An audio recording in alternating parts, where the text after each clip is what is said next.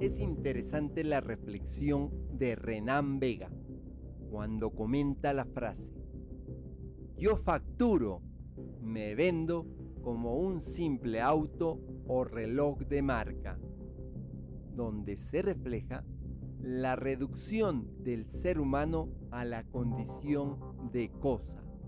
El objeto o cosa que se toca, se manosea y se echa a la basura de manera inmediata cuando su consumo ya no es necesario o cuando deja de ser rentable.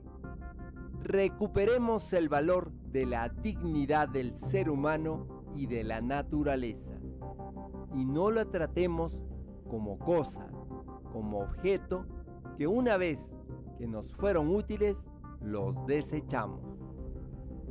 Te acompaña Mario Tapia Hernández y nuestras familias.